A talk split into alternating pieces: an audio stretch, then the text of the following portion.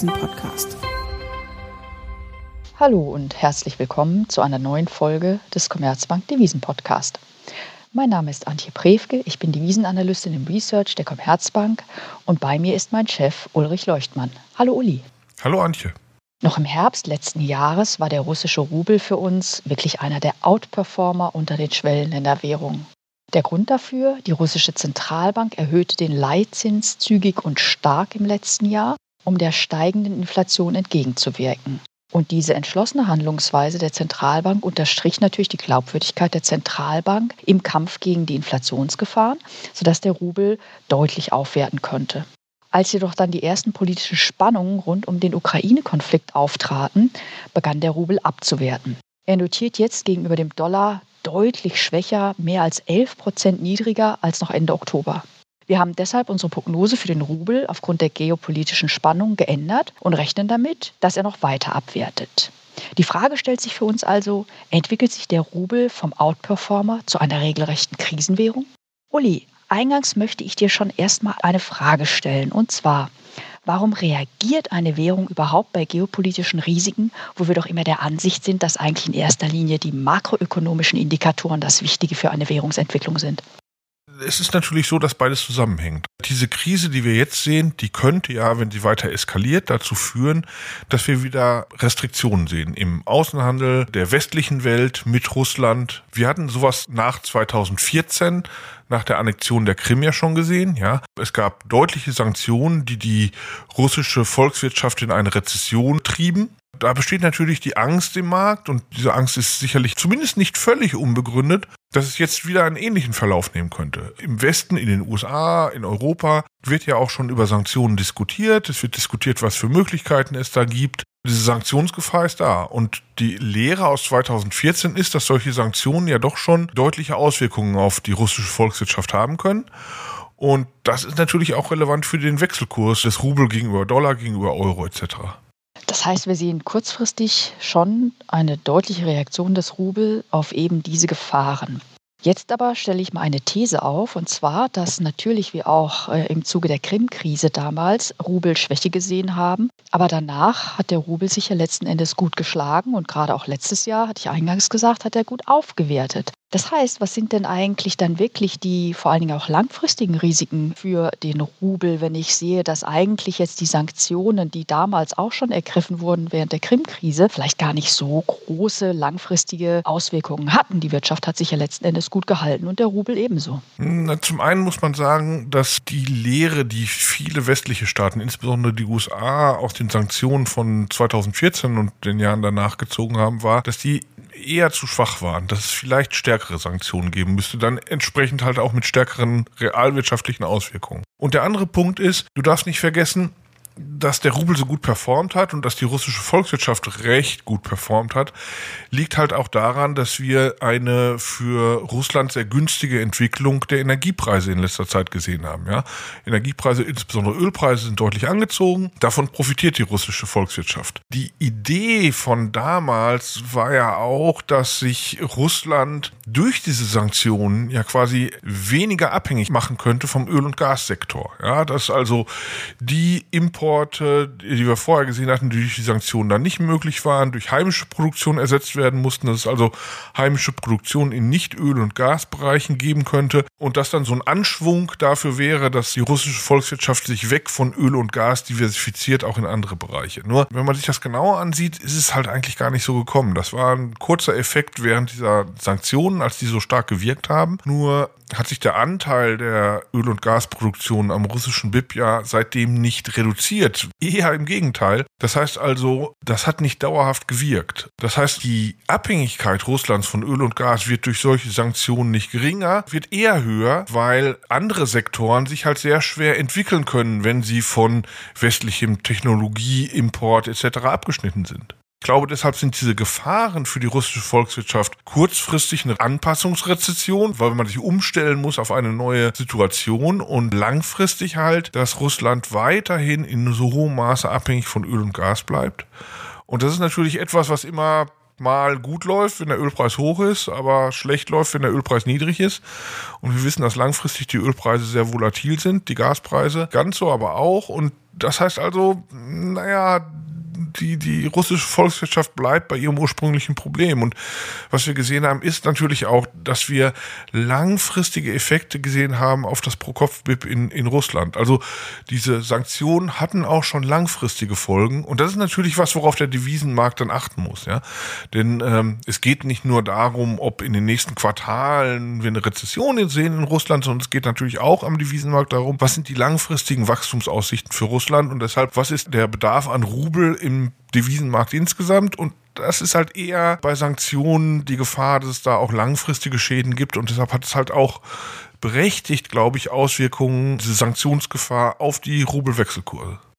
Das heißt, wenn ich dich richtig verstehe, haben wir spätestens langfristig, möchte ich mal sagen, Auswirkungen dieser Sanktionen, da sie prinzipiell zum einen die Diversifizierung, die dringend notwendig wäre, in der russischen Wirtschaft reduzieren oder erschweren und dass sie zum anderen natürlich auch mangels der Entwicklung anderer Sektoren das Potenzialwachstum senken können. Sehe ich das richtig? Ja, genau. Es ist halt so, theoretisch kann man das schwer sagen. Es gibt Argumente dafür, dass sich eine Volkswirtschaft unter dem Schutz solcher Restriktionen so entwickeln kann, dass sie auch Sektoren, die dann durch die Sanktionen und Gegensanktionen gegenüber ausländischer Konkurrenz geschützt sind, besser entwickeln können. Das haben wir in Russland aber halt nur sehr kurzfristig gesehen und ich ehrlich gesagt sehe kein Argument dafür, dass es beim nächsten Mal anders sein würde. Da überwog der Schaden, der dadurch entstand, dass Russland von den globalen Märkten teilweise abgekoppelt war. Und dieser Schaden hatte halt auch langfristige Wirkungen und deshalb weil es letztes Mal so war, ehrlich gesagt, befürchte ich halt, dass diesmal auch so sein könnte und die Mehrheit der Devisenhändler scheint da meiner Sicht zu folgen. Jetzt wenden wir uns aber nochmal der kurzen Sicht zu, denn dies ja letzten Endes auch im Moment zumindest das dringendere Problem der Devisenhändler und der Marktakteure. Es kam jetzt schon die Meldung, dass die Zentralbank Russlands ihre Devisenkäufe aussetzt, um die Volatilität im Rubel zu reduzieren. Das heißt, sie scheint schon besorgt zu sein, dass der Rubel noch weiter abwerten könnte. Erklär mir doch erstmal mir und den Zuhörern ganz genau, was es damit auf sich hat, dass die Zentralbank überhaupt Devisen kauft, sprich Dollar und Euro. Ja, das ist halt eine ihrer laufenden Maßnahmen. Sie kauft halt Devisen an gegen Rubel im Markt, verteilt die dann heimisch. Da hat sie so ein bisschen Managementspielraum und kann dadurch an Tagen, an denen die Volatilität besonders hoch ist, dann mal das so ein bisschen aussetzen und dadurch so ein bisschen glätten. Ich glaube aber, die Rolle der Zentralbank bei der Stabilisierung des Rubels geht über diese kleinen technischen Maßnahmen hinaus. Das Wichtige ist, auch das ist eine Lehre von den Jahren 2014 und danach, dass die russische Zentralbank halt stets auch bereit war, eine Geldpolitik zu fahren, die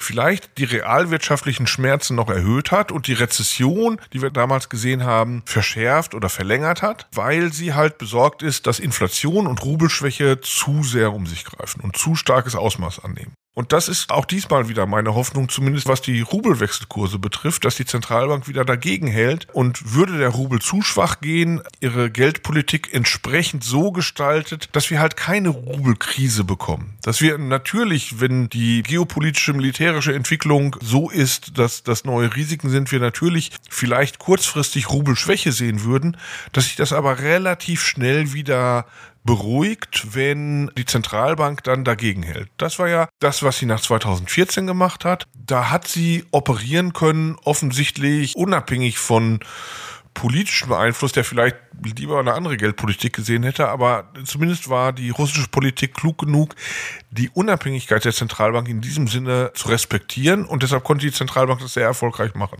Deshalb glaube ich nicht, dass wir eine Rubelkrise sehen werden, eine Abwertungsspirale oder sowas. Das würde eher, glaube ich, wieder von der Zentralbank bekämpft werden können. Und da hat sie ja in den letzten Jahren sehr viel Vertrauen im Markt gewonnen. Und deshalb wird es wahrscheinlich diesmal gar nicht so schlimm werden. Punkt ist halt nur, das kann sie halt nur verhindern, indem sie eine relativ straffe Geldpolitik fährt, die dann realwirtschaftlich nochmal eins drauf gibt, dass also die Rezession verlängert oder verschärft wird. Und das an sich wirkt natürlich auch schon negativ für den Rubel. Also ich glaube, wir haben nicht das Risiko einer Rubelkrise, wir haben aber das Risiko eines recht langfristig schwachen Rubels, auch wenn der Ukraine-Konflikt dann mal vom Tisch wäre. Das heißt, wenn ich dich richtig verstehe, werden wir keinen Worst-Case-Szenario sehen im Rubel. Das heißt, eine Spirale, der Rubel geht immer schwächer und fällt ins Bodenlose, aber eine Art dauerhafte Risikoprämie, die etwas schwächere Rubelniveaus gegenüber Dollar und Euro rechtfertigt, mit der müssen wir doch zumindest in den nächsten Wochen, vielleicht auch Monaten dann rechnen. Ja, zumindest wenn sich diese Krise weiter verschärft, wenn es weitere Eskalationen gibt und es tatsächlich zu Sanktionen kommen würde, die über solche symbolischen Sanktionen hinausgehen, wie das Sanktionieren einzelner Personen oder sowas. Das ist ökonomisch irrelevant, das hat keine ökonomischen Auswirkungen, das ist ein politisches Symbol mehr nicht. Aber sollte es wie nach 2014 zu Sanktionen kommen, die tatsächlich den Außenhandel Russlands betreffen und den Kapitalverkehr Russlands betreffen, dann hätten wir mit so einem Szenario zu rechnen, glaube ich. Wenn du sagst, dass die Kapitalmärkte beeinflusst werden, denkbar wäre das beispielsweise, sollte der russische Kapitalmarkt vom SWIFT-Zahlungssystem abgeschnitten werden. Siehst du das auch so?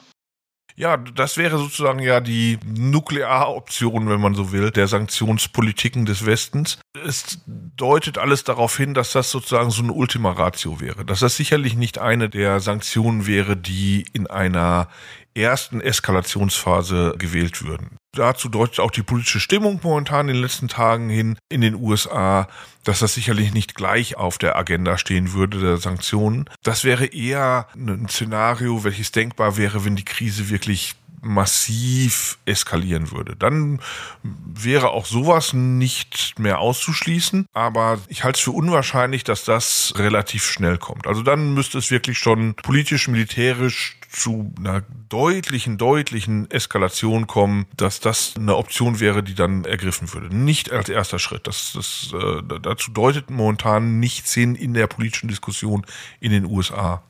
Lass mich nochmal andere Schwellenländerwährungen ansprechen, denn man sieht oftmals, dass wenn eine Schwellenlandwährung in eine Krise gerät, dass andere Währungen auch leiden und äh, quasi angesteckt werden. Siehst du jetzt möglicherweise diesmal auch Ansteckungsrisiken für andere Emerging Markets Währungen? Ja, wir sehen sowas ja schon teilweise. Ja, mit der deutlichen Rubelschwäche, die wir beispielsweise am Montag gesehen haben, ging gleichzeitig auch Währungen in der Region. Polnischer Slotty, ungarischer Forint schwächer. Das war jetzt noch nicht allgemeine Schwäche von Emerging Markets, also Währungen von Ländern, die geografisch weit weg sind und realwirtschaftlich weit weg sind, wie beispielsweise Südafrika, die kamen recht glimpflich davon, da ist nicht allzu viel passiert, aber wir sehen natürlich schon für die Währungen in der gesamten Region Osteuropa die Möglichkeit eines Ansteckungseffekts. Also das ist das eine. Und auf der anderen Seite sehen wir natürlich auch, dass die typischen sichere Hafenwährungen wie Yen und Schweizer Franken eher davon profitieren, dass es hier dieses geopolitische Risiko gibt. Da geht dann der Anleger eher rein, wenn er sich aus Währungen in der Region oder aus dem Rubel selbst verabschiedet. Offensichtlich ist das immer noch ein Verhalten, welches sehr typisch ist für den Devisenmarkt.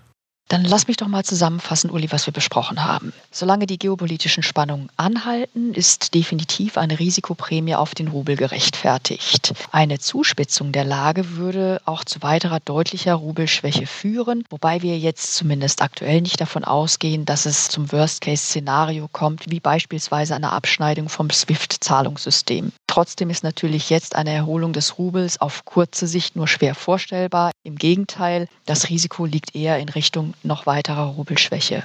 Aber die Zentralbank ist glaubwürdig und sie dürfte wie in vorherigen Krisen auch gegen zu starke Rubelschwäche angehen mittels Zinserhöhungen. Und damit zumindest in den kommenden Quartalen, wenn es vielleicht auch zu einer Beruhigung von der geopolitischen Lage führt, zu einer Stabilisierung des Wechselkurses führen. Das heißt, zusammenfassend lässt sich sagen, dass natürlich der Rubel jetzt kein Outperformer mehr ist, wie wir es noch letztes Jahr dachten, aber dass die Zentralbank eine Rubelkrise verhindern wird. Vielen Dank für das Gespräch, Uli. Vielen Dank, Antje. Wenn Ihnen unser Devisen-Podcast gefallen hat, abonnieren Sie ihn gerne auf den gängigen Plattformen wie beispielsweise Spotify oder iTunes. Alle wichtigen Infos finden Sie auch in den Show Notes und wir nehmen natürlich immer gerne Feedback, Kritik, Anregungen und auch Themenvorschläge entgegen unter der E-Mail-Adresse, die dort angegeben ist. Auch in der kommenden Woche beschäftigen wir uns an dieser Stelle wieder mit einem wichtigen Thema für den Devisenmarkt und bis dahin Ihnen allen, liebe Zuhörerinnen und Zuhörer, eine gute Woche und auf Wiederhören.